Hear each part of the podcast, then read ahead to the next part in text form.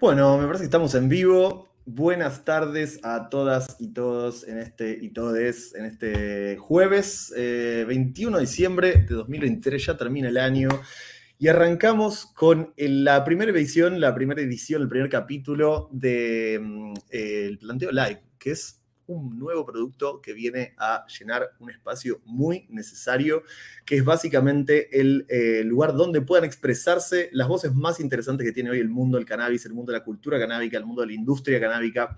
Eh, acá les habla Pato Little, voy a estar siendo su anfitrión en este, en este nuevo proyecto del planteo. Este, así que nada, estoy muy, muy contento de, de formar parte aquí del equipo. Eh, como saben, o por ahí si no saben, se los cuento, el planteo es hoy en día uno de los medios más importantes eh, del mundo del cannabis en habla hispana. Eh, tiene una, una llegada importantísima y la verdad que es un lugar desde donde pueden transmitirse eh, las principales ideas y discusiones eh, a, un público enorme. Así que nada, tamaño y responsabilidad me toca eh, y estoy nada, realmente contentísimo de estar acá. Eh, para contarles un poquito de mí, pero ya nos iremos conociendo también en, las próximas ediciones, en los próximos vivos. Eh, yo soy economista, eh, no, no, es este, la, profesión más común para el mundo del cannabis, ni tampoco para el mundo del streaming, así que nada, irán, irán viendo que, soy un, un, economista un poco desacartonado y no, no de los comunes. Eh, básicamente hace unos seis años más o menos vengo dedicándome cada día más al activismo por la reforma de las políticas de drogas, eh, por los derechos de las personas que usan cannabis, por los derechos de las personas que usan drogas. Así que este, este paso en el planteo, la verdad que me representa un montón, es importantísimo para mí. Estoy realmente muy contento eh, de poder estar aquí con ustedes. La idea es traerles cada 15 días las entrevistas y las charlas, los diálogos, los intercambios eh, más ricos para que podamos pensar juntos eh, el futuro que se viene, este, en un mundo donde vemos que cada día las viejas ideas del provisionismo se van desmoronando eh, y donde la, industria del cannabis y, la, y principalmente el, derecho de las personas a poder usar la planta y a beneficiarse de todo la, enormidad de beneficios, justamente aprovechar la enormidad de beneficios que tiene la planta este, para, para la humanidad nada, que, podamos justamente discutirlos acá. Así que hoy, justamente para empezar tranqui nomás, tenemos dos invitados, pero de lujo, de lujo, de lujo. Vamos a estar charlando con Vale Salech, presidenta de Mamá Cultiva Argentina, una organización eh, clave, fundamental cuando uno cuenta la, historia del cannabis en Argentina y la, la, historia de las políticas de drogas. Así que nada, contentísimo de arrancar el diálogo con ella. Y después también vamos a estar charlando con Chris Roots, uno de los cultivadores eh, también, como hablábamos hace un toque del tema, en términos de la importancia de la llegada, de cómo hacer que las discusiones del cannabis y las, de las políticas de droga lleguen a la mayor cantidad de gente posible, bueno, Chris ha logrado eh, lo que pocos logran, que es justamente atravesar eh, las barreras de la, censura muchas veces a la que nos someten las redes sociales y ha logrado proyectos de comunicación importantísimos y, eso, y, un trabajo en redes sociales valiosísimo a partir de, la educación del cannabis, sobre el cannabis. Así que nada, vamos a, charlar de un montón de temas hoy referidos a políticas de drogas, a las perspectivas del gobierno actual, y después vamos a terminar charlando un poco de, sobre autocultivo, cómo encarar tu primer indoor, cómo encarar eh, los primeros problemas que uno se encuentra cuando empieza a cultivar. Así que, eh, a ver, déjenme chumear un poquito acá cómo estamos. Creo que ya podríamos arrancar con, con Vale. ¿Estás ahí, Vale? Estoy acá, te escucho fuerte y claro. Hola, ¿cómo le va? Ya segunda vez en una semana que nos vemos. Sí, la verdad me tenés harta. ¿Todo bien? Bien, todo bien, por suerte. Eh, acá, nada, un poco conmocionado por todas las novedades que está viendo el país este, y tratando de, interpretar y sacar conclusiones este, también como de, cómo afectará todo esto a, nuestro sector. Este, así que, nada, peco con juntando fuerza de todos lados este, y también eso, con muchísimas ganas de charlar con vos porque siempre sos una, este, una, voz clave y, muy, eh, como un faro, se podría decir muchas veces a la hora no, de... No, no, no. No, Uno de los tantos faros, así no te hago, no te pongo en tanto.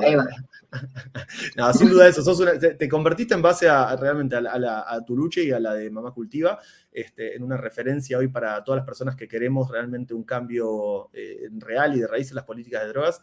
Así que, más allá de que te guste o no, tu voz es muy eh, apreciada por eso, por, muchísima gente. Eh, y traje algunas preguntitas este, para charlar un poco eh, respecto a, al futuro, al ReproCan y cómo lo podemos llegar a imaginar. Obviamente, todo esto en un velo de, incertidumbre este, y de mucha este, todavía eh, incapacidad para saber exactamente a dónde va a derivar la, política de nuestro país en, los próximos meses. Eh, ya sigan cortando el pan dulce, eh, como suele pasar los temas calientes en nuestro país. Así que nada, gracias, Vale, por estar acá. Y para arrancar, con una pregunta así tranqui, preguntarte cuánto cambió la sanción y la, ejecución efectiva, digamos, de la ley que permite el cannabis medicinal en nuestro país en la vida de Mamá Cultiva. Eh, poco. Eh, poco porque nosotras, yo te dije el otro día que teníamos que tratar de ser eh, un poco insolentes, creo que esa fue la palabra que usé, porque nosotras conseguimos las cosas desde ahí, ¿no?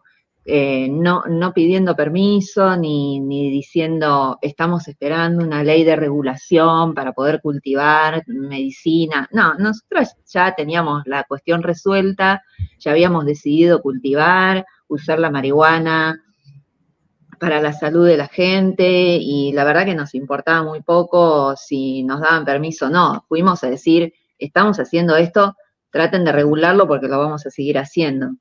Eh, y en ese sentido, a nosotros lo que nos pasó, a nosotras nos cambió el público y tal vez sea eso lo más, este, eh, no, sé, como pudimos recibir un montón de gente que sin la legalidad no hubiéramos recibido y, y estuvo buenísimo porque nos permitió seguir construyendo otra eh, otra forma de ver las cosas, ¿no? Esto de cambiar el paradigma que tiene que ver con cambiarse los, lentes con los que uno mira las cosas. Pero mm, nosotras seguimos haciendo lo mismo, lo vamos a seguir haciendo. Eh, yo lamento un montón eh, que, tengamos que estar a la espera de ver qué va a pasar, de qué van a decidir, de qué, pero más allá de lo que se decida y lo que se haga, nosotras seguimos en la nuestra, ¿no? Esto es, eh, no es negociable. El autocultivo para la salud no es una cosa que vayamos, no es negociable. No, sé cómo decirte, pero sí eh, nos cambió el, poder seguir construyendo, el poder llegar al ámbito de la universidad pública. Eh, poder empezar a articular con otros actores y otras actrices y otras organizaciones que por ahí están por fuera del movimiento canábico, eh, pensarnos ya más allá del cannabis como cuál sería el modelo médico ideal que tendríamos, que necesitaríamos para que el cannabis llegue a más gente. O sea, nosotros ya nos pusimos en, un, en otro plan que, tiene que ver con eh, eh, sumar eh, otras maneras de, hacer las cosas, ¿no? Y eh, incluir en lo que es la salud, eh, lo que se entiende por salud, la mirada comunitaria, la mirada de las cuidadoras, la, la interseccionalidad, un poco pensar el modelo de salud desde desde un lugar un poco más feminista, ¿no? Eh, y, eso nos permitió estar en diálogo con, otras organizaciones que se dedican a eso mismo y por ahí ya no tan enfocadas en cannabis, sino en, bueno, eh, necesitamos un sistema de salud que acompañe y, cómo lograr eso. Después, bueno, eh, qué sé yo. Eh, sí, un poco, esto que estás diciendo me hace acordar un poco también a tu intervención el otro día en, la, en las jornadas que organizamos de ARDA, después les cuento un poco a quienes no estén al tanto, eh, pero decías, hacías el comentario de construir legitimidad para después construir legalidad, eh, y, sin duda esto que estás escribiendo desde tejer las redes de cuidado, desde justamente valorizar al cuidado como una actividad sumamente importante en la sociedad, todo eso yo creo que va construyendo, va, cambiando cabezas y va construyendo la legitimidad para por ahí el día de mañana tener una mejor legalidad también, ¿no? Sí, se va a dar naturalmente. Eh, a mí me parece que no tiene marcha atrás lo que, lo que estamos haciendo. Y no lo que estamos haciendo a partir de nosotras, sino mucho antes, cómo se resistió históricamente a la prohibición, cómo los cultivadores y las cultivadoras siguieron, pusieron el cuerpo, fueron presas, fueron presos, murieron, les o sea, hay toda una historia que no podemos obviar, nosotras somos parte de esa historia, somos una, construcción eh, en vivo, digamos, somos la, nos tocó a nosotras dar este paso, pero no lo podríamos haber dado sin lo anterior, sin, sin em, las que, quienes nos enseñaron a cultivar a nosotras, quienes nos acercaron a la mirada en salud, fue el colectivo VIH, que, entiendo que fue inmediatamente anterior a nosotras. Entonces, bueno, hay que seguir construyendo. Y me parece que hemos dado un paso muy, muy grande. Nosotras hoy recibimos un montón de gente que no había tenido contacto con la marihuana eh, antes de necesitarla para su salud, ¿viste? Como que gente conservadora, gente que, que es su primer acercamiento. Y bueno, eh, no tienen vuelta atrás.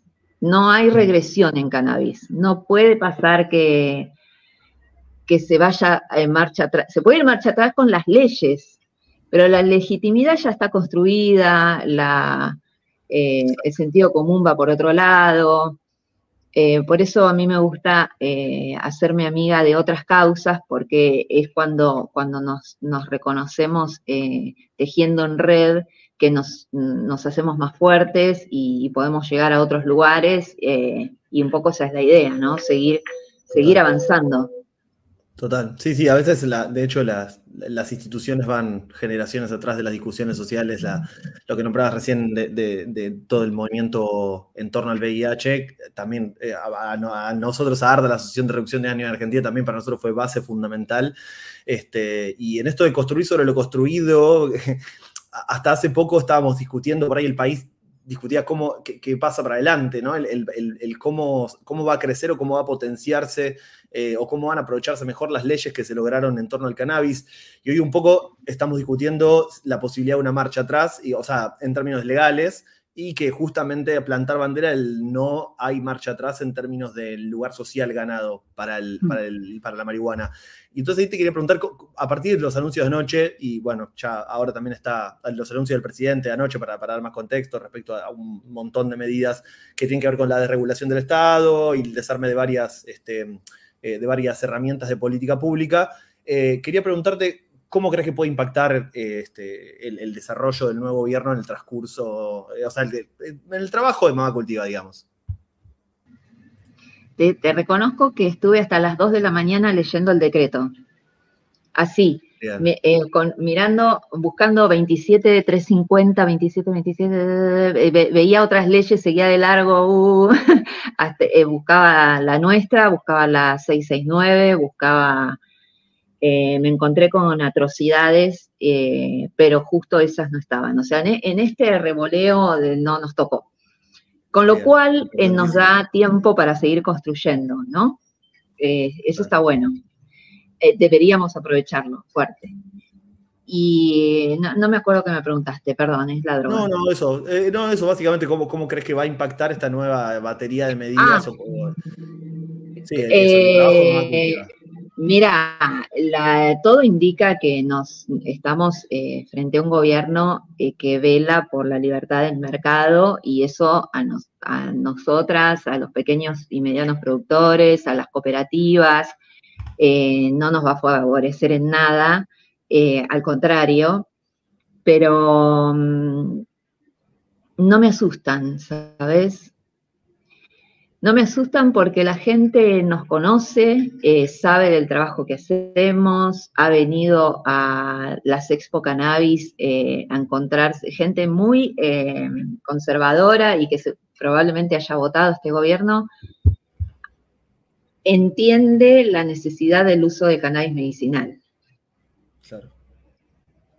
Entonces, no, no, y como entienden el uso del cannabis medicinal, cuando vayan a la farmacia y compren el, aceite que hacen los laboratorios, eh, los laboratorios privados, ¿no? Porque laboratorios públicos, olvídate que, vaya a.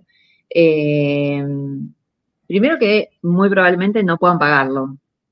Segundo, que se van a encontrar con un producto eh, eh, que provenga de un monocultivo o de un extracto aislado de una molécula de la planta. ¿Por qué tengo una cucharita en la mano? No sé, chicos, me pasó. y naturalmente va a volver si fue a esas fuentes, en algún momento va a volver o al autocultivo o al cultivo de las organizaciones, de los pequeños productores, de los cultivadores de siempre. O sea que eh, lo vamos a luchar, eh, resistiremos esos, esas normativas que favorecen a los poderosos eh, y nos deja fuera a los más débiles, a los siempre vulnerados pero no es una cosa a la que estemos desacostumbradas. Nosotras encima somos mujeres, así que imagínate que si hay algo que sabemos hacer es velar por nuestros derechos y plantarnos donde nos tengamos que plantar. Lo que sí eh, te puedo asegurar es que correr no vamos a correr. ¿eh? Nosotras vamos a estar acá dando la cara, eh, ejerciendo nuestros derechos no sé, me agarraste un día envalentonadísima. No, no, esa actitud, esa actitud es la que yo te digo que sirve de faro, porque uno cuando está medio perdido necesita a veces este, que... que Pero ¿qué vamos a hacer? ¿Vamos a ir a esconder? La fuerza. Tal cual. ¿Otra vez? No, conmigo no cuenten. Si es este, volver a la clandestinidad, yo, conmigo no cuenten. yo estoy segura de que lo que hacemos nosotras es, es ejercer un derecho que nos corresponde y que, y que trabajamos todo el tiempo para eh, llegar a más personas, para que sufran menos, para que tengan mejor calidad de vida, y, eso a mí no me van a decir que está mal, la verdad que no, les voy a creer. ¿Entendés? ¿Viste cuando te dicen, bueno, esto tenía que pasar sí o sí, la verdad es que tal cosa, mira, mi verdad es otra. En mi, en mi verdad, el, pueblo argentino es solidario, trabaja en comunidad, sabe levantarse de, todos los golpes que hemos tenido. Eh, hay un grupo de mujeres muy fuertes que estamos dispuestas a, seguir luchando, a dar pelea, a abrazarnos a nuestros derechos y no soltarlos. Así que eh, nuestra verdad es totalmente otra y la vamos a seguir sosteniendo, son nuestras banderas. tal cual. Tal cual, y en esto, eh, en esto de justamente de tener bien claro cuáles son las banderas y, tener bien claro que los momentos más difíciles es cuando este, más hay que aferrarse a ellas y no, este, nada, y no flaquear ni, ni dudar, digamos. Hay una cosa que quería preguntar, ¿les contactó hasta ahora el gobierno nacional en términos de, incluirles en el pensamiento alguna política en torno al cannabis? Este, y, también, de una, si no lo hicieron y lo hiciesen, ¿ustedes irían, estarían dispuestas a reunirse con el nuevo gobierno para charlar sobre estos temas? Siempre, yo siempre estoy dispuesta a dialogar cualquier cosa, eh, pero da la sensación de que no es un gobierno que haya venido con, con intenciones de diálogo, ¿no? Lo cual hace peligrar la democracia porque la democracia es diálogo. Pero no, no creo, la verdad, no. No porque, no, porque nuestras banderas no son, eh, no somos mujeres abnegadas a un poder. ¿Se entiende? Mamá Cultiva está conformado por mujeres y, otras identidades que eh, que desde siempre supimos que teníamos un derecho y lo hicimos valer. Ni locas vamos a estar eh, pidiendo favores ni negociando cosas. Y nuestras banderas con las que fuimos al Congreso desde el primer día incluían la del autocultivo, la de la soberanía eh, en salud, la de la autonomía. Y eh, nosotras no, viste, la verdad es que no nos pueden ofrecer nada, ¿entendés? No es que nos pueden decir, bueno, eh, les damos aceite a todas gratis para siempre. No me interesa, no me interesa, la verdad. Lo que a mí me interesa es poder seguir trabajando con los cultivadores y los criadores como venimos haciendo, eh, buscando las mejores variedades de plantas eh, para, para, producción de cannabis medicinal o terapéutico, como, de cannabis, porque todo cannabis es terapéutico, eh, no, no, no sé qué, podríamos negociar, porque nosotras vamos por ahí. No, perfecto, sí, sí, sí. Y eh, obviamente que ya cerrando el año, momento para, para, pensar sobre el futuro quizás más adelante, pero ¿se imaginan algunos, algún objetivo o próximos pasos este, para, el año que viene eh, o, los próximos años de, Mamá Cultiva? O sea, ¿cómo, cómo te imaginas a Mamá Cultiva participando en la, en la política en los próximos años? No, no me imagino nada. No me imagino nada porque la verdad que estoy muy sorpresa y porque nosotras además somos cuidadoras. Entonces, hoy por hoy nuestra prioridad es, eh, yo, eh, por ahí suena raro porque no, es el, el cannabis, es el cannabis, pero es la salud, ¿viste? La mercantilización de la salud que están intentando imponer es muy preocupante para nosotras. Eh, somos personas que tenemos a alguien a cargo, personas con gente con discapacidad a cargo y eh, es este, muy angustiante eh, a nosotras que la vida de quienes cuidamos depende mucho del Estado hay un Estado retirándose y dejando que la salud se convierta en una mercancía o en un servicio, viste, ahora eh, eh, anoche leía el decreto y pensaba, esta gente realmente cree que la salud es un servicio que uno contrata y no un derecho, y eso me parece que es muy preocupante.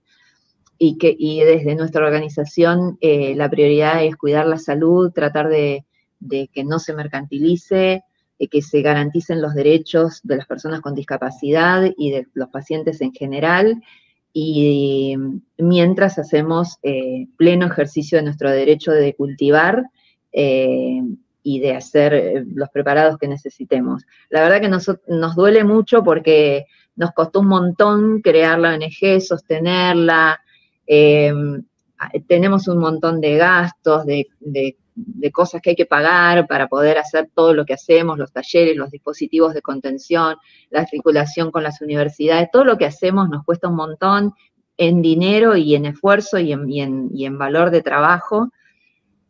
Y cuando más o menos parecía que estábamos llegando a un lugar porque, porque el club anda bien, porque pudimos armar una cooperativa, estamos vendiendo productos desde la cooperativa, eh, fabricando fitopreparados, eh, algunos eh, cosméticos, ¿cómo se dice? Fitoderivados. Bueno, acá tengo a la presidenta de la cooperativa.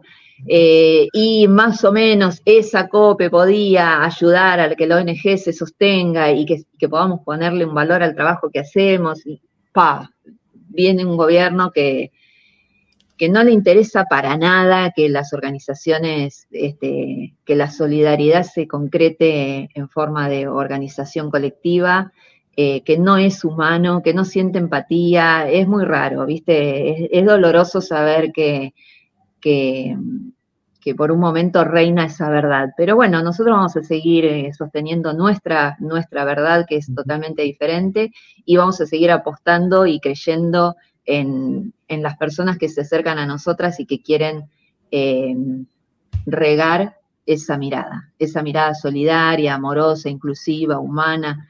Eh, y cuidada, ¿no? En donde uno cuida al que está al lado y, y se deja cuidar también. No esto de, bueno, yo me salvo y bueno, los demás que vayan viendo.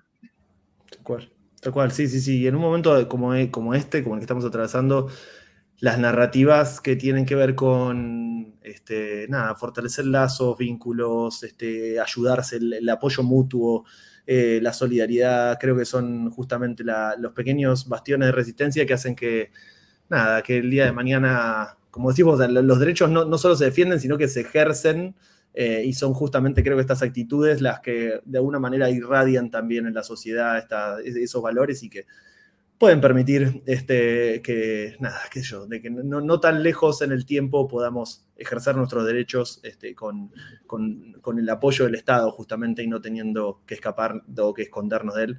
Este, una preguntita, más cortita. Eh, si, si te imaginases por ahí que de pronto, no sé, viene eh, Javier Mirey, la, se convoca, la sienta. y le dice, bueno, ¿qué, le mejorarían al actual esquema legal de cannabis medicinal en Argentina? ¿Qué, dos o tres puntos Mamá Cultiva considera como prioritarios en términos de un avance del marco legislativo de cannabis medicinal? No, es muy difícil contestar eso porque es como, ¿qué te gustaría que traiga Papá Noel? Mira, Papá Noel no existe. Entonces, no sé, porque lo que nosotros justamente necesitamos es intervención del Estado a favor de los que menos tienen, ¿entendés? Y él no cree en eso, entonces no, no, no creo para nada que, vayamos a hacer la pura fantasía. Pero bueno, qué sé yo, si querés te miento, pero sinceramente no se me ocurre porque no sabría cómo encarar la conversación directamente.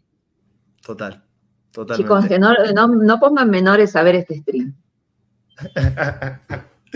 Se van a llevar, le van, a, darse cuenta así que, Papá Noel son los padres y bueno, nada, no, es lo más feliz de Claro, es como, viste, eh, es pensar en, algo que no, no, no, no, no podés, no podés dialogar con personas sin empatía. Hasta con el macrismo pudimos dialogar y sacar una ley, ¿entendés? Pero a, alguien que te dice, mira, a mí no me importa, los inquilinos que se arreglen, si no pueden, este, es imposible, no se me ocurre cómo. Totalmente. Vale, yo sé que no te gusta que lo diga, pero cada vez que hablo con vos siempre me, queda una lucecita ahí prendida, un fueguito prendido. Así que nada. me alegra, me alegra. Me alegra porque vamos a necesitar mucho fuego, ¿eh? Así que vayan prendiendo lo que tengan que prender, porque acá no, no, no, nos vamos a esconder, ni nos vamos a rendir, ni vamos a, nada. Eh, achicarnos porque, no porque seamos guapas, sino porque tenemos la, convicción de que hay otra manera de construir eh, salud, hay otra manera de construir comunidad, hay eh, diálogos que queremos tener eh, no nos vamos a, guardar ahora. Absolutamente. La vida es ahora y los derechos los tenemos ahora para ejercerlos. Aparezco con una voz misteriosa desde el backstage. Soy Javi. Hay una pregunta en el chat muy buena que me gustaría que contestara. Hola, Vale. Hola, Javi. Y salude, me voy. Pero quiero la pregunta del chat. ¿Se sabe algo sobre las aprobaciones pendientes de ReproCan? No tengo ni idea, chicos. La verdad es que no sé porque no, no sé. Eh, no sé, está todo como muy, frenado, como que no, no se hicieron nombramientos, no sabemos quién va a estar a cargo del programa, no, no, todavía no, no aparece en el boletín oficial eh, ninguna nueva autoridad en, el, en, eso, en ese cargo, así que no sé. La voz del misterio ya no va a aparecer más. Bueno, Javi, gracias. ¿Hay alguna otra pregunta, Javi? Nada. Estamos.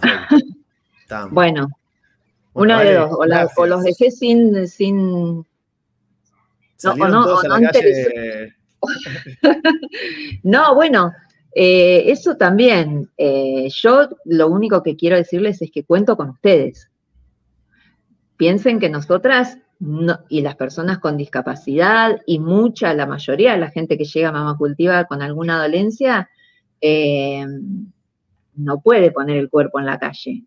Con lo cual, esperamos que llegado el, momento, eh, no sé, traigan extra, hagan algo, pero no, no, no, no tenemos la fuerza de, tanta fuerza de cuerpo en calle y necesitamos siempre el acompañamiento de, todos ustedes, sanos. Totalmente, totalmente, sí, sí, sí. Nada, eso, gente, esto es una convocatoria a poner el cuerpo, estar a la altura de la historia eh, y, defender las causas que pueden llegar a ser de, pueden llegar a ser de nuestro país un gran país, como justamente esto, la, de empezar a relacionarnos con más empatía y mucho más preocupado justamente por eh, la realidad que vive la persona al lado y no solamente el metro cuadrado que uno ocupa. Así que el planteo, además de decirlo, estuvimos durante toda esta charla estuvimos pasando un link ahí en el stream porque el planteo apoya Mamá Cultiva. Este, este, el planteo tiene una campaña en la cual, eh, nada, básicamente se elige una ONG del mes y se van este, distribuyendo distintas maneras en las cuales uno puede aportar económicamente. Así que vayan, aporten económicamente, aporten también en la calle, este, y vale, nada, corazón enorme, infinitas gracias Cuando Me quedo mirando, eh, gracias, gracias a todos, gracias al planteo que nos acompaña desde Cemento, a, cada uno de ustedes, de quienes forman parte y a quienes nos están mirando. Y bueno, nada, eh, no se guarden, no pasa nada, estamos acá, seguimos, seguimos en la nuestra. A cultivar. Muchas gracias, Vale. Muchas gracias, un beso gigante. Bueno, wow, qué Qué groso, qué grosa vale. Em, nada, siempre realmente me quedo ahí. Si hay un fueguito adentro mío, siempre sale full hornalla. Así que mil gracias. Y ahora vamos a seguir esta primera edición del planteo live. Eh, vamos a cerrarlo también, bien arriba, como tiene que ser. Eh, tenemos un invitadazo de lujo, que hace mucho que lo quería conocer, eh, así que bueno, me, pasó en los últimos tres años de vida que conocí mucha gente virtualmente y después la, la, conocí en la vida real. Eh, vamos a estar charlando ahora nada menos que con Chris Roots. Chris Roots es uno de, como lo dije al principio, uno de los, este, de los cultivadores más reconocidos hoy en día en nuestro país, pero que creo que su principal característica ha sido que se las ingenió para hacer de sus contenidos, que son sumamente educativos, sumamente empoderantes para aquellas personas que quieren iniciarse en la, aventura del cultivo del cannabis. Eh, ha logrado romper el cerco este, de las redes sociales, este, romper un poco la, barrera que nos pone eh, muchas veces las herramientas digitales y las redes sociales a la gente que queremos eh, hablar sobre cannabis, hablar sobre drogas, hablar sobre sustancias, sobre derechos. y bueno, nada, Chris dinamitó esa pared y llegó con un alcance en redes sociales gigantesco, con cientos de miles de seguidores eh, en varias redes sociales. Así que hoy vamos a estar sacándole el jugo esa charla. No sé si ya estás por ahí, Cris. Sí, a ver, hazte presente acá. ¿Qué onda, Pato? ¿Cómo estás? Sí, estoy acá. ¿Todo bien, vos? Bien, todo bien, por suerte. Muy feliz de estar charlando con vos acá. Eh, nada, tremenda primera edición del Planteo Live. Este, la verdad que contentísimo de, que me lleve a estos, a estos lares y estas charlas. Eh, primero, antes que nada, ¿dónde estás vos, este, así geográficamente? Estoy en Once, en Capital. Ah, acá estamos cerquita. sí, estamos cerca. Antes que nada, felicitarlos por, por este programa que están arrancando hoy. Este proyecto me parece que está buenísimo. Por ahí poder comunicar desde un costado, no sé, más eh, dinámico, más eh, incluso como íntimo de una persona y, esto poder expandirlo está buenísimo. Estas charlas dan eso y nada, arrancar ahí con, con Vale de Mamá Cultiva después deja la vara muy alta, ¿cómo va a ser complicado ahora estar a la altura? No, no creo. deja la vara alta, pero creo que, justamente esa es la, misión de Vale, dejar bien arado el terreno para que este, quienes también trabajamos estos temas tengamos ahí buena tierra donde cultivar. Así que nada, una masa. Primera pregunta, ¿hace cuánto cultivás? ¿Hace cuánto tiempo estás metido en el mundo del cannabis? Y ya harás, eh, bueno, en realidad, estar metido en el mundo del cannabis desde te diría muy chico, 15 años, una cosa así, de fumar prensado ahí con amigos, sin saber qué era realmente la planta de cannabis, sin conocerla, ni siquiera imaginármela. Eh, más allá de alguna foto que ves en la revista THC, en esa época era lo, único que había, no había mucho más. Y después ya cuando me vine a vivir acá a Capital, yo soy de San Pedro, y ahí sí, esto fue hace 10 años ya, empezar a como tener otro contacto con la planta, hace 7 años más o menos que cultivo, cultivé algunas veces en exterior, así como poco poco eh, mantenido, pero ya hace al menos cinco años que estoy cultivando todo el tiempo, o sea que no, no paro de cultivar en varios lugares, es como que se volvió parte ya de mi vida hace tres años aproximadamente, cuando también empecé a hacer la página y mostrar un poco eh, lo que yo iba aprendiendo, o sea, para mí lo de la página, que, fue compartir mucha información, también lo, lo, lindo era que yo estaba aprendiendo en el camino y ya ahora después de cinco años de cultivar, de tres años de tener la página, así como que siento que manejo más experiencia, pero tampoco lejos de, llegar a saberlo todo o ser un gran cultivador o el mejor cultivador, como, como decís, no estoy, no creo que, aplique para mí. O sea, yo no me, no me definiría como eso.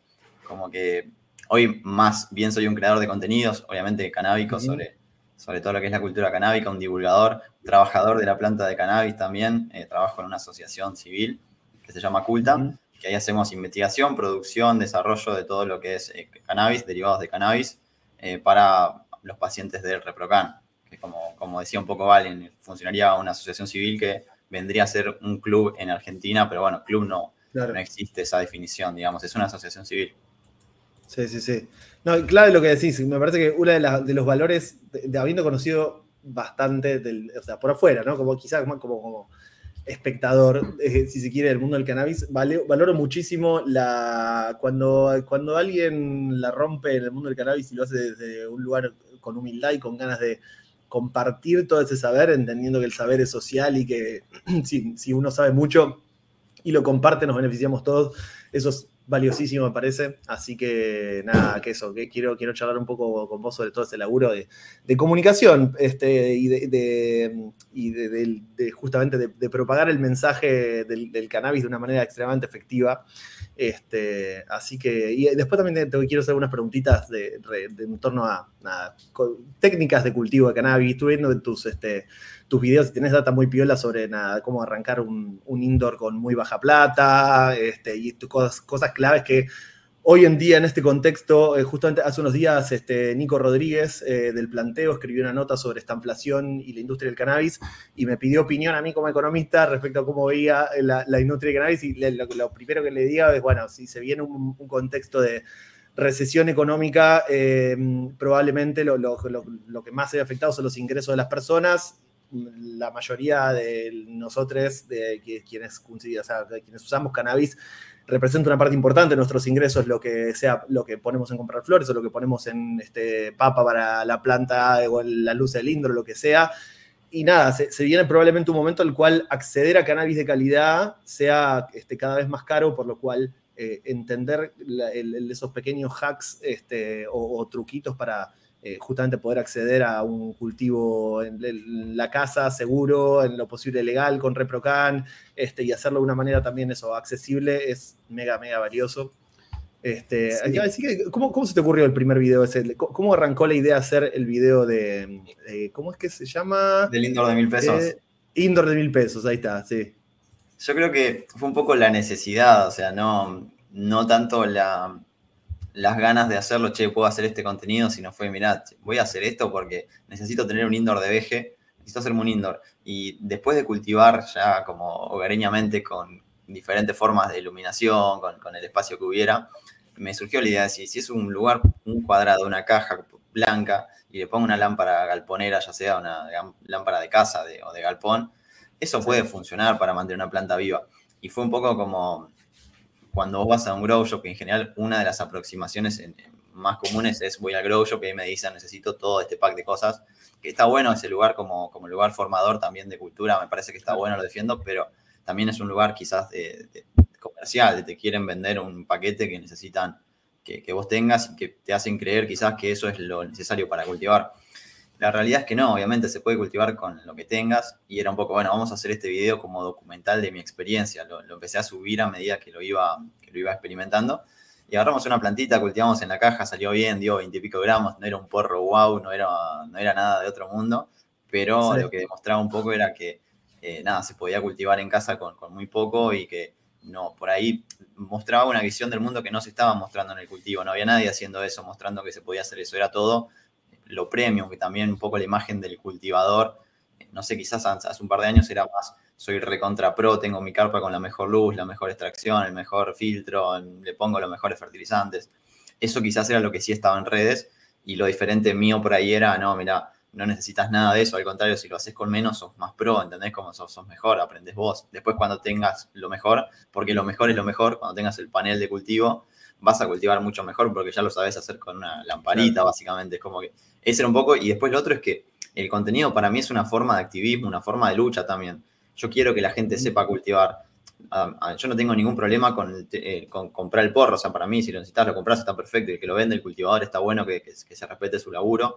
Pero también es la realidad de que hay gente que no lo puede comprar y que plantarlo de alguna manera te empodera en, esa situación, económicamente, quiero decir, también de derechos, porque un poco cuando arranqué eh, no existía el ReproCan, fui uno de los primeros 100 ReproCanes, yo hice el video, también ese video le fue muy bien.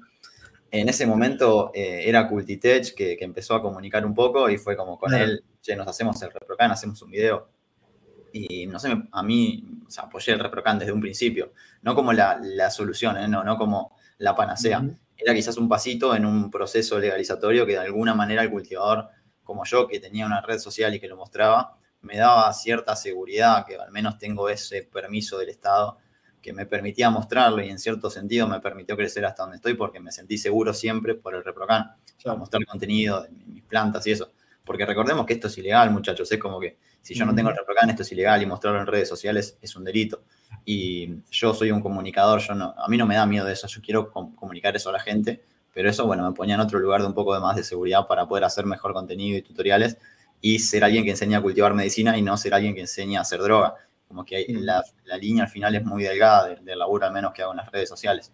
Entonces, era eso, combatimos, hacemos activismo de esa manera. Miren, gente, podemos cultivar, cultivemos, eso de alguna manera también nos da más derechos, nos brinda derechos, porque si estamos todos cultivando, ¿cómo nos van a sacar eso? ¿Cómo nos van a empezar a prohibir que cultivemos si ya lo estamos haciendo hace cuatro años? En parte gracias a Reprocan, a otra gente no le hizo falta el Reprocan nunca y no lo quiere, nunca lo apoyó y no lo va a usar, perfecto, pero están cultivando, estamos todos haciendo lo mismo. Tal cual.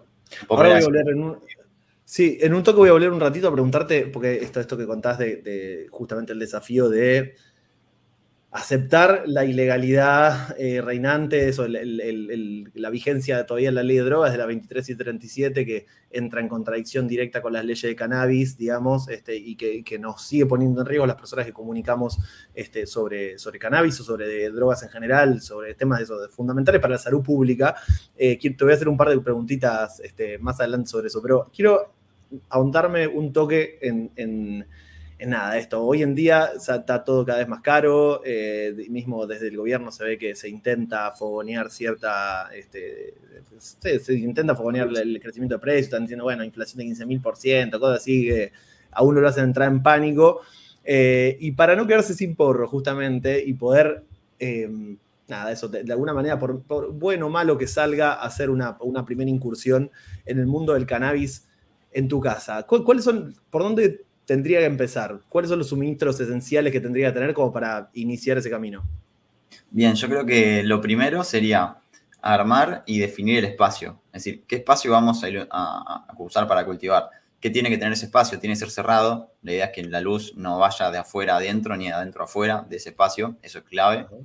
Eh, es decir, si yo tengo un roperito o una alacena del, no sé, del ropero, una parte de arriba, tendría que hacer que la luz no entre ni salga, sería lo ideal, y después que tenga cierta ventilación. No puede ser un lugar estanco porque la planta necesita renovar eh, un poco el aire al menos, necesita circular por ahí el aire para refrescarse y también para brindar oxígeno al ambiente.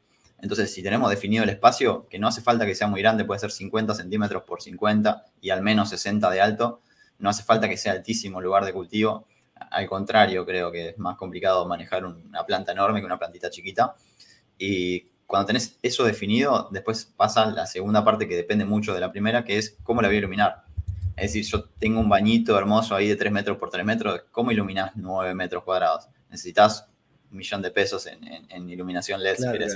Entonces decir, bueno, capaz menos es más, yo tengo un lugar más chico, lo puedo iluminar mejor. Que lo importante ahí para tener porro bueno es la intensidad de la luz. yo tengo esos 3 metros, le pongo esos 9 metros cuadrados, le pongo dos lámparas que no alcanzan, va a salir un porro malo porque no va a tener suficiente luz. En cambio, si yo esas dos lámparas las pongo en un 60 por 60, quizás una carpa, voy a poder llegar a tener un porro premium, que es lo que quiero fumar al final. O sea, para mí siempre es mejor calidad que cantidad.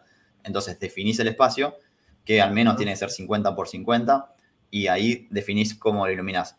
Más o menos eh, tenés tres formas de iluminación hoy para, elegir. Una es el sodio, que lo conocemos todos, sodio eh, de alta presión de sodio, o mercurio, que es un bicho así enorme como un reflector de, cancha de fútbol, que tiene otro equipo que se llama Balasto, que es una cosa así también enorme. Eso quizás antes había mucho porque era la única forma que había para cultivar, en, tenía buena potencia. Lo que pasa es que primero el equipo, el sistema no es barato tampoco y en general los de buena calidad son mucho más caros y además eso calienta un montón no sé si te acordás de haber cultivado con eso, que eso no puedes tener una planta abajo porque si no, lo tenés Nunca tuve, jamás cultivé en indoor, siempre cultivé en el balcón de mi casa, eh, pero sí tengo montones de anécdotas de amigos de cosas derretidas, de, cosas quemadas. De cosas prendidas a fuego, de la tensión. bueno, ese es el sodio, quizás es la forma más barata de este tipo, porque después viene la iluminación LED de alta eficiencia, que son los paneles LED que hoy conocemos. Empezaron siendo paneles de chip violeta, ahora ya son chips que hacen luz blanca. Los de alta eficiencia actuales son muy eficientes, no generan calor, iluminan una bocha, tipo Mars, GS, bueno, Quantum de Growth, de todas esas marcas, eh, son paneles de alta eficiencia, son caros, son carísimos. Para iluminar un metro cuadrado necesitas 300 watts como mínimo y eso sale, no sé, más de 300 lucas hoy seguro, te diría de 500, 500 y un millón, un panel de esos. La cuestión es, no tenés esa cantidad de plata ni en pedo para gastar. Para eso me gasto ese millón en porro y, fumo durante tres años. No tiene sentido. Aunque bueno, no es lo mismo fumar lo propio que lo otro, pero e, ese es el, sentido es que es muy caro hoy en día.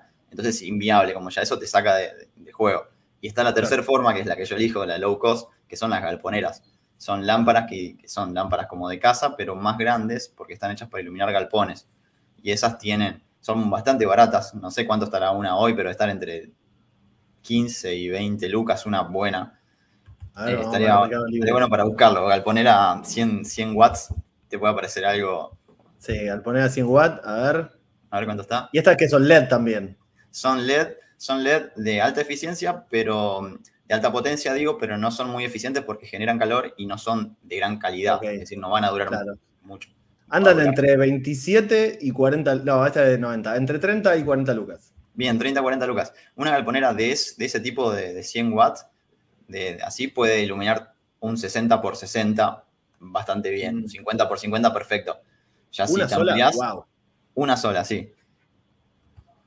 Ese tipo de lámparas. Hay de diferente calidad, yo recomiendo las que tienen como ventilación adentro, viste que hay algunas que entra el aire. Esa, por ejemplo, la de la derecha arriba, está bastante buena. Que es marca un poquito más arriba, arriba de esa creo que está. Esa. Esa la recomiendo un montón. Ese tipo de lámparas eh, son, se ventilan bastante, no calientan, iluminan una bocha. Y duran bastante. ¿Y que hay gente que le saca la parte plástica de arriba, puede ser? Sí, si le sacas eso, tenés el doble de luz, más o menos. Ah, no tenés ninguna protección contra el agua, pero tenés el doble de luz. Que yo recomiendo sacarlo, obviamente, y no mojarlo, tener cuidado. Pero bueno, una lámpara de ese tipo puede cultivar. Quizás no es el mejor espectro, le falta rojo, eh, como que tiene algunas cosas relacionadas al espectro que no es lo ideal para una planta, pero tiene la potencia que sí asegura que la planta florezca y ande bien. O sea, yo he visto cultivos muy buenos, resinosos, con esas lámparas.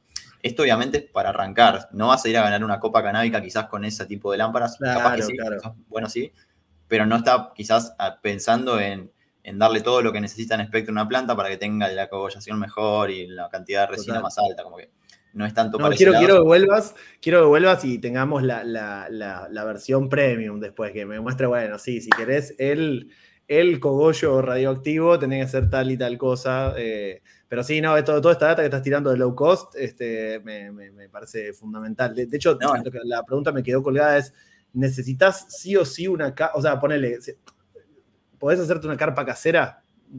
¿Existe eso? Sí, sí.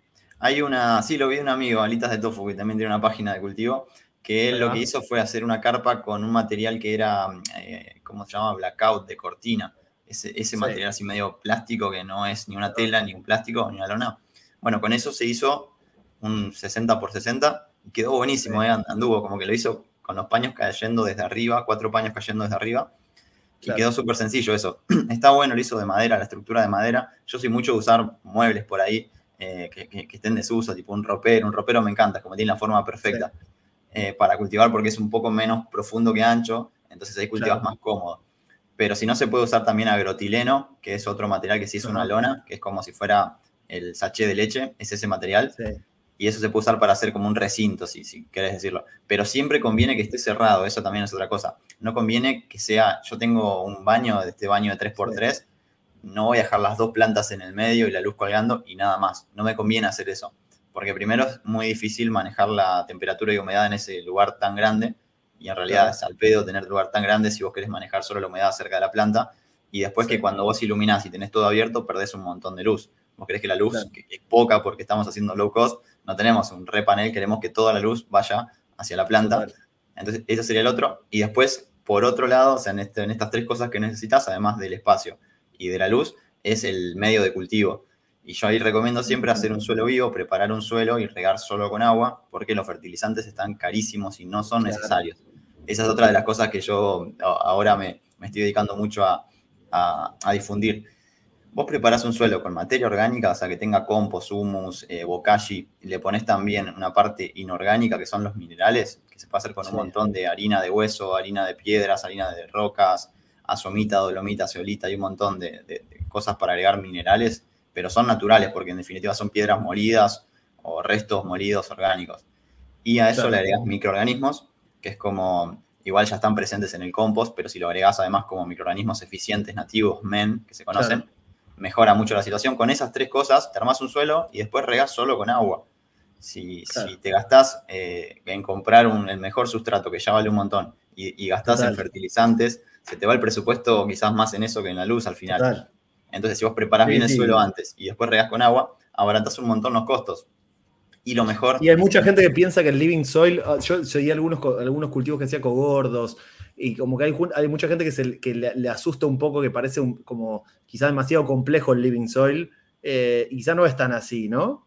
Como una vez que uno le agarra la mano a ir agarrando las capas de tierra y eso, ya de, de, sustratos, quiero decir, ya se vuelve un poco más fácil. Sí, yo creo que es entenderlo como un organismo vivo, que eso también, eso es un poco la preocupación que genera. Che, esto está vivo y como una masa madre, lo tengo que cuidar. Lo otro es más de fórmula de laboratorio, ¿viste? El cultivo con 5 mililitros de algo, 5 de, esto, 2 de esto, le pongo pH down, es como más una fórmula, una receta. Y el cultivo en living soil es como una, más una filosofía.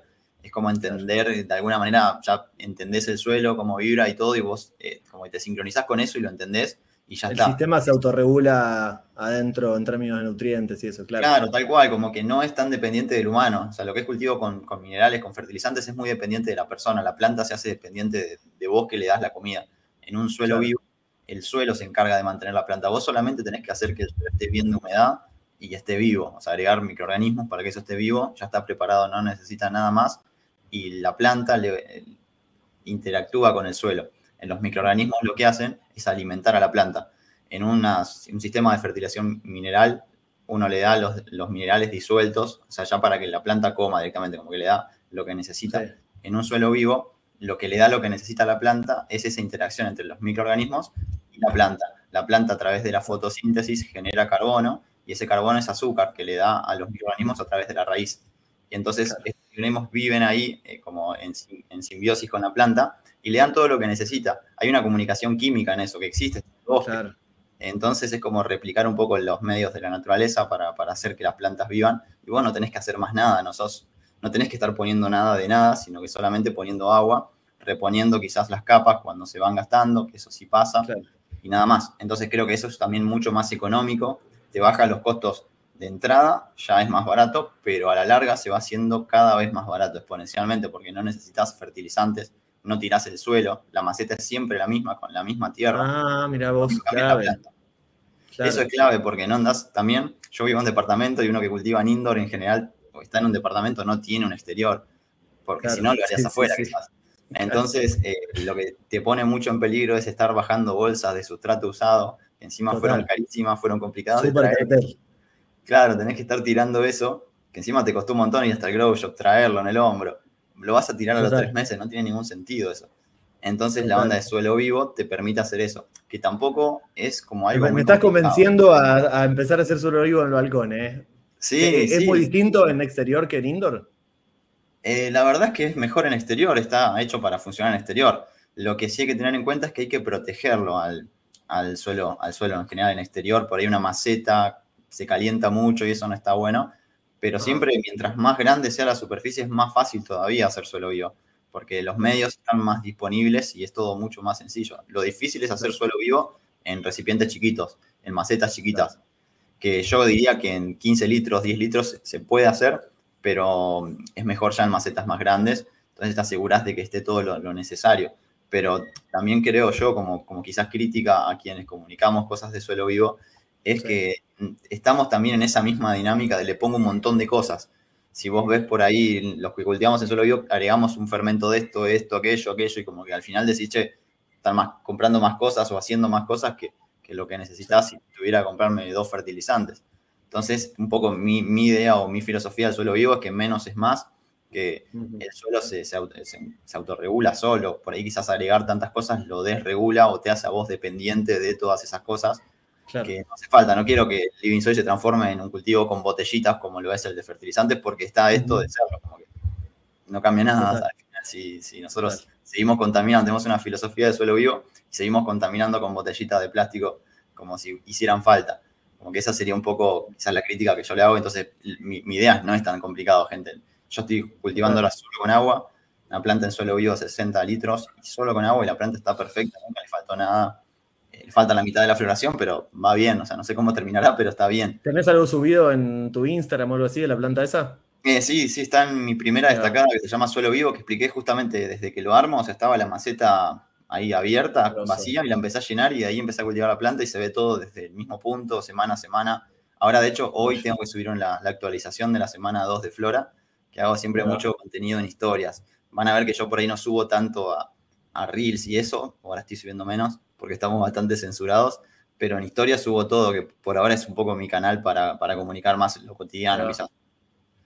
Bueno, gente, saben, Instagram, arroba chris.roots, vayan y tienen la gatita de Living Soil. Así que hasta ahora vamos que se puede, o en un mueble, o en una caja este, con sachet de leche, eh, Living Soil y galponera. Tipo, galponera. Y lo para lo último, el cuarto. Cómprense sí o sí, es indispensable que tengan un termohidrómetro en el cuarto de cultivo. Eso creo que es lo más importante. La, es un termohidrómetro? Un termohidrómetro es un medidor de temperatura y humedad que es importantísimo tenerlo porque la planta es transpiración. O sea, la planta, eh, todo lo que hace necesita movilizar agua desde la raíz hasta las hojas y ahí la evapora. Ah. ese, ese, movimiento de, transpiración vegetal depende de la temperatura y la humedad. 100% depende de la temperatura y la humedad. Es decir, la planta se llama BPD, que es, el, es muy técnico, pero es como la presión de vapor de agua que hay en el aire. Entonces, a cada temperatura hay más agua en el aire. Es decir, el, aire más caliente necesita eh, más humedad. Entonces la humedad relativa depende de la temperatura. La cuestión es que la planta transpira cuando está en un BPD correcto. Así cuando la humedad y la temperatura están bien, la planta puede transpirar. Si está mal, no puede hacer eso, entonces no puede transportar los nutrientes de abajo hacia arriba y ahí entran las carencias, las deficiencias, los bloqueos. Es el BPD, es más importante que cualquier cosa. Y esto me lo aprendí de cultivar en espacios grandes. Quizás en espacios grandes es más complicado mantener ese, BPD. En general, lo que pasa en una carpa, en un lugar chico, es que la planta lo va regulando. La planta va autorregulando el ambiente a la humedad que necesita. Pero nosotros tenemos que saber cómo está eso. Si hay mucha humedad, la planta no va a poder transportar y si de repente tenemos 70, 80% de humedad en floración, los cogollos no van a engordar, porque la planta no puede mover esos nutrientes porque afuera hay más humedad que adentro. Entonces hay que tener en cuenta eso. Lo mismo, una planta cuando es chiquita necesita mucha humedad en el ambiente porque no puede transpirar tanto porque es chiquita y se va a secar, no tiene tanta raíz. Entonces pasa cuando hacemos los esquejes, que si está muy seco se, mueren, si está muy húmedo se pudren. Es como eh, todo eso, todo es el, equilibrio en el punto justo. O sea, recomiendo comprarse uno de esos que no son caros, como ven, no es un bicho caro. Hasta el más malo de esos eh, funciona. Y saber cuál es la temperatura y cuál es la humedad eh, durante al menos las primeras fases. En, cuando es chiquita es muy importante. El primer error de un cultivador, que yo lo vi un montón, es que cuando ponemos. Te iba a preguntar eso, te iba a preguntar, tirame un error que haya que tener ahí como bien claro de no hagan esto en su primer indoor, así low cost. Va a pasar que en general, como el espacio, el aire que va a tener ese espacio va a estar más seco que lo que necesita una planta chiquita. Entonces germinamos la planta y en el primer momento el aire siempre está muy seco. Siempre está en 40% de humedad, más o menos 50%. Una planta en esa etapa quizás necesita 60, 65 entonces, el error principal es no darle esas condiciones. Va a pasar que la planta crece y se seca, se muere. Se muere por el, porque no tiene humedad en el ambiente, no porque le faltó fertilizante, ni le falta nitrógeno, nada. A una planta así de chiquita o así no le puede faltar nitrógeno jamás. Entonces, la cuestión es, tenemos que lograr unas condiciones de humedad un poquito más altas en esa primera fase. Algunos lo hacen poniendo como si fuera un domo de una botella cortada, una botella transparente cortada, como un domo en la primera fase mientras es plántula que es cuando es chiquita y todavía no sacó las hojas que parecen chalas. Cuando es, las primeras hojas, viste que son redonditas, las del cotiledón, después empieza a sacar esas. Bueno, esa primera fase conviene siempre tenerlo eh, con, la humedad más alta. Si lo podemos eh, lograr de alguna manera en el ambiente, mejor, pero si no, le ponemos un domo y la planta va a sobrevivir. Después, en todo el momento, está bueno saber que no hay demasiada humedad ni muy poca, por eso lo haces con el termómetro y después lo otro es que eh, no es lo mismo. Clave el aparatito ese. necesito el aparatito. ¿Hidro cuánto era? Eh, termohidrómetro. Termohidrómetro, ahí va. Es más importante que un medidor de pH, por ejemplo.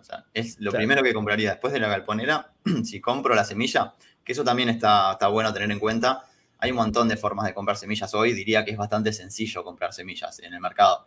Eh, no, no me voy a poner como a dar marcas ni nada, pero la onda es, se puede conseguir bastante fácil. Entonces iría a, los vendedores que, tienen Instagram, que sabes que están, que son reales, digamos, que no, te dejes engañar. Hace un par de años era más. había mucha estafa.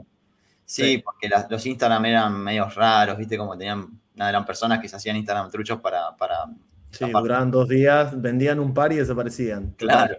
Hoy, bueno, hay un montón de, hasta en, no sé, en publicidades, encontrás en la THC, hay, hay publicidades en todos lados, en, las expos también ahí están, como que eh, recomiendo esa vía. También está la de los esquejes, que es una buena opción que ahora se abrió hace poquito, que lo que es comprar un esqueje, como que es una planta ya crecida, de hecho, que eso está bueno. Y si no, lo otro es eh, ver si conseguís algún corte, un esqueje de alguien que te lo pueda regalar, que la mayoría de la gente que cultiva regala sus esquejes, yo los regalo, todos, todos, siempre tenemos esquejes de más.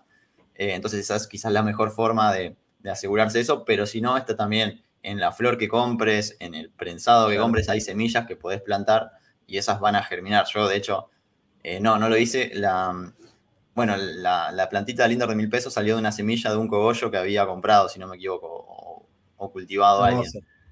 Y después lo que quería hacer, yo después hice un video sobre el prensado eh, y ahí salieron semillas y la estoy queriendo plantar todavía para ver qué sale. Porque funciona, yo he plantado muchas semillas de prensado y funcionan, son sativas hermosas. Capaz no es la mejor genética, no es una blueberry, sino que no sé, será alguna más sativona de acá. Claro, pero esa es la otra Total, total, sí. De hecho, este, siempre Rodri, el ingeniero canábico, siempre me decía, la mejor semilla que puedes tener es la que tenés a mano. Este, así que nada, buena, buena elección esa. Che, me parece que tenemos una pregunta del público ahí dando vueltas. Este, ahí que producción estuvo muy laboriosa ahí tirándonos este, screenshot de Mercado Libre y eso. A ver, acá, Chris, Hayes, ¿Skunk o Kush? Uh, qué difícil. Yo diría Hayes o Skunk pero la floración de la skunk me gusta más. La haze en general es menos densa, ¿no? Menos, menos robusta, diría skunk. Buena respuesta esa. Che, ¿y hay alguna otra pregunta? Si no, vamos a la. A ver, espérame, a ver, que tengo. Quiero repasar acá las que tenía en cartera porque había una que quería preguntar. Ahí va, me dicen que nada más, perfecto. la última pregunta que te quería hacer. Em, con el tema de la, de, la, luz y todo esto, ¿cómo se llama? De los distintos, este, las distintas estrategias para luz, digamos. ¿Hay alguna sea específicamente más, que genere más cara, más factura de luz y que uno se quiera matar cuando llegue? Eso va a depender del watt, de la cantidad de watts que tiene, que tenemos de consumo. Quizás no de la tecnología, sino de los watts. Es decir, una lámpara galponera de 300 watts o 3 de 100, que eran las que estábamos viendo, 3 de esas, van a consumir en energía para mantenerla prendida lo mismo que un panel de cultivo profesional de 300 watts. La diferencia es que con el panel profesional, con esos 300 watts, cubrís un metro cuadrado tranquilamente. Con las tres galponeras, te faltaría una galponera más para mí, para cubrirlo bien. Y no sé si te diría que es a palo por palo, digamos. Sería mejor para mí el panel de, cultivo por esto que te decía del espectro de los rojos. Entonces, al final, la factura, lo que te venga de caro, depende del, va a depender la multiplicación de la cantidad de luz por la cantidad de horas que está prendida. Eh, en vegetativo estaría prendida 18 horas por día la luz y estaría 6 horas apagadas y en floración 12 horas prendidas y 12 apagadas. Entonces por ahí en floración convendría poner una lámpara más porque necesitas más luz en flora que, se multiplica por menos horas. Pero depende de eso por un lado y por otro lado de lo que caliente la lámpara y de lo que te salga a mm. enfriar ese espacio. O sea, lámparas profesionales quizás calientan menos. No Claro, si, si genera más calor como el sodio, por ejemplo, gastás, no sé, 600 watts en un sodio y 3500 en el aire acondicionado, como que al final es más aire, más caro el aire acondicionado prendido que, el sodio. Con las galponeras no pasa porque no generan tanto calor, pero lo que menos genera calor son estos paneles profesionales que digo, están hechos para trabajar, no sé, a 50 grados, una galponera capaz que llega a 70 más o menos. Y eso calienta un poco el espacio y después cuesta refrigerarlo. Pero el gasto fuerte va a estar en la luz en un lado y en la iluminación, en la ventilación o refrigeración del otro lado, entonces sería más barato quizás tener menos iluminación, reducirte un espacio más chico que no te genere tanto calor, que lo puedas manejar al calor, que poner un montón de lámparas y al final tener que poner aire acondicionado y todo eso.